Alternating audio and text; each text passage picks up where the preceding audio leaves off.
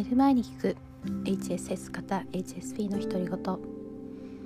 ケイティです。こんばんは。昨日もお休みをいただきました。多分ですねあの木曜日に、えー、アレックスとなり長い時間話したっていう話だと思うんですけどで金曜日に大学行って何人か人と会ったんですね。で土曜日娘と一緒に友達のカフェに行って少し話したんですけどやっぱり3日連続して人と会うとちょっと疲れてしまったようであのー、ちょっとぐったりしてしまって食べ物のアレルギーもそういうとこあるんですけど小麦とか添加物減らしていくと逆に体が敏感になってちょっと悪いもの例えばあのスーパーで買った揚げ物を食べたら油に反応して気持ち悪くなってしまったりっていうさらに、えー、感覚が研ぎ澄まされてしまうところがあると思うんですけど最近あの人に対してもそんな感じで、まあ、以前はなんとかやれていたのが最近少しさらに敏感になって音にも人にもような気がしています。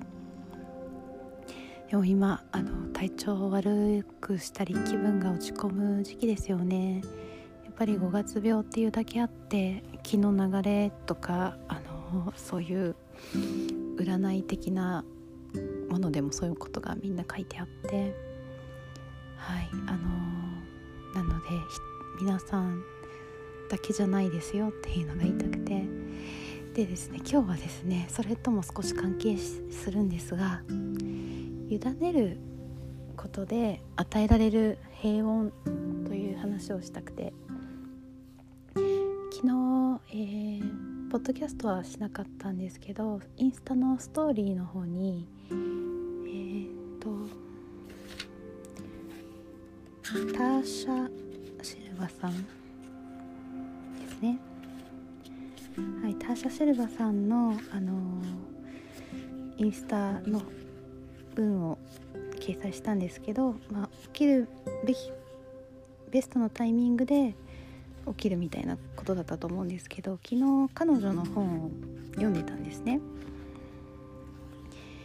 で名前がえ、ー、と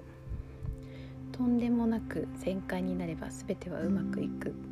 ていう当社シルバーさんの本なんですけどこの本かなり前に数ヶ月前に友人が「いつでもいいから」って言って読み終わったからって貸してくれたんですけど今の私にぴったりの本で、えー、要はあの、まあ、今風の時代というふうに言われていて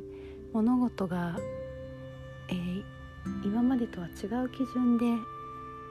進んでいくのであの自分に、えー、正直になったり自分の基準価値基準で生きてる人ちが羽ばたく時代と言われているそうなんですけどあの当社シルバさんが書いていることもそういうことで、えー、物事はベストのタイミングで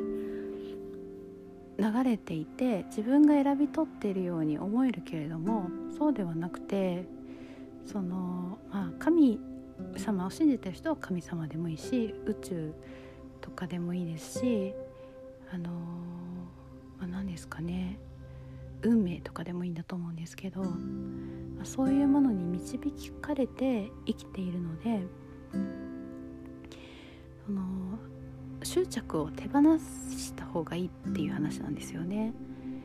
でまあトーサさんは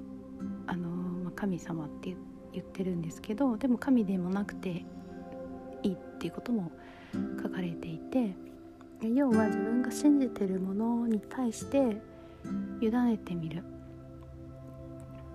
えー、でまあそういうその例がいろんなストーリーがこの本の中に書かれてるんですね。行くはずじゃなかったところになぜ導かれたとか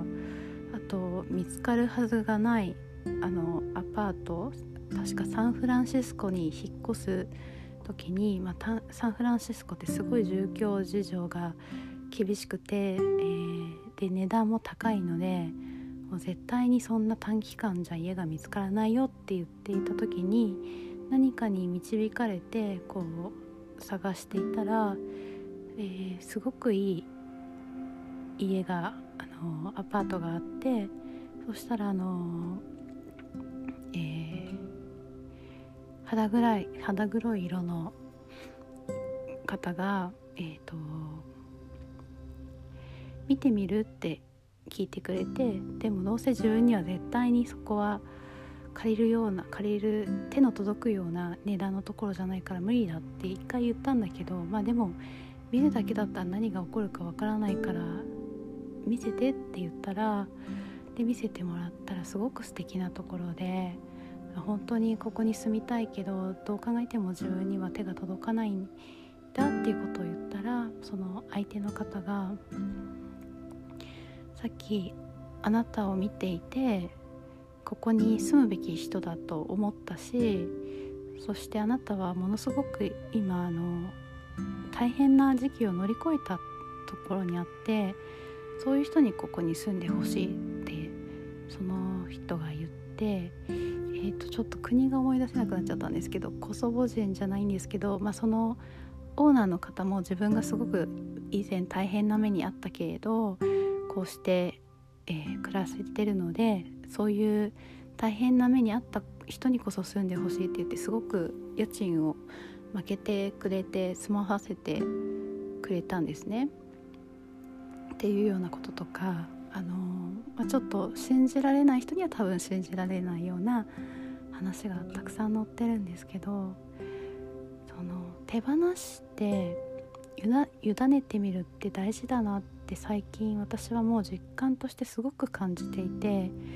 この感覚って本当に体験した人にしかわからないのでこう誰かを説得しようとか全く思わないんですけど私自身の体験としてあの自分が何で、まあ、これまであのもちろん辛いこともあったけどなんとなくこういろんな夢を叶えてこれたのかなって思うとやっぱり最後はその自分の直感的なものに従って損得とか人の意見とかそういうものは一切あの耳を傾けないでもちろん最初は傾けてグラグラしたりするんですけどでも結構私頑固なんで最後の最後にどうしてもやりたかったらやっぱり気にしないでやるんですよね。それでなんとか導かれてきた気がしていてで今日もですねあの、まあ、ちょっとした実験じゃないんですけどやってみようと思って、えー、今日あまり体調が良くなかったので本当に2時ぐらいまでぐったりしてたんですけど午後のあのそのタシャさんの本読んだりあの他の本読んだり、えー、あとアラン・コーエンさんの YouTube のあの何ですかねえっとオン、えーと、ライブですねあったのでそれ朝から9時から聞いてたりとかしてたんですけど授業の準備いつも4時間ぐらいかかるのに2時になっちゃってあ4時になっちゃってえっ、ー、とどうしようかなって思ったってたところに娘がやってきてあのママと一緒にゲームがしたいって言われたんですね。で私もゲームしたかったんでじゃああの、えー、まあ、宇宙が導いてくれるんだったら、まあ、いつも4時間かかるけど2時間で終わるから2時間後にゲームしようって娘に言ったんですそしたらちゃんと2時間で終わったんですよ。であ終わったと思ってああとですね昨日昨日もちょっと夕方体調が悪くなってしまって本当は会議があったんですね。オンラインで海外と。で4時から会議だったんですけどなんか断るほど体調悪くないんですけどもうだるくてあのちょっと大丈夫かなって思ったんですけどその時もあの祈ったんですよ。あのこの会議がうまくいくべきだったらうまくいかせてほしいし、えー、まあもし今日じゃないのであれば今日じゃなくしてくださいっていうようなことを言っていたらあのすぐにメッセージがあの来てどうも私に日にちを伝えた人が間違ってて昨日じゃなくて来週の土曜日だったらしくて、うん、なくなったんですよミーティングが。であの、まあ、こういうのも偶然とかたまたまだよって言えば本当にそのそうなんだと思うんですけどなんか起きるべきして起こってるんだなっていうサインのように私は思えて、えー、そう思ったら楽になるんですよね。いろんな心配事人並みにあるんですけど結局最後は行き着くところとか落ち着くところに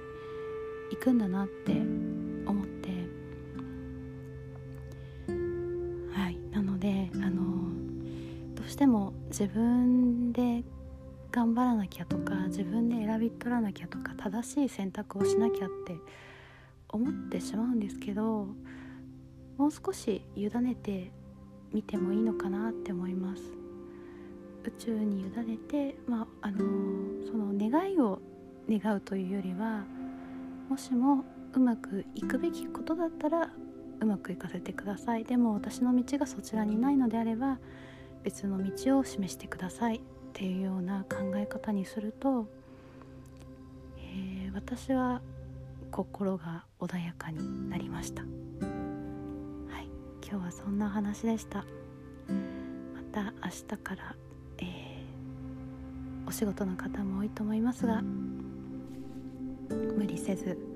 あの体調あと心の平穏第一にお過ごしください。おやすみなさい。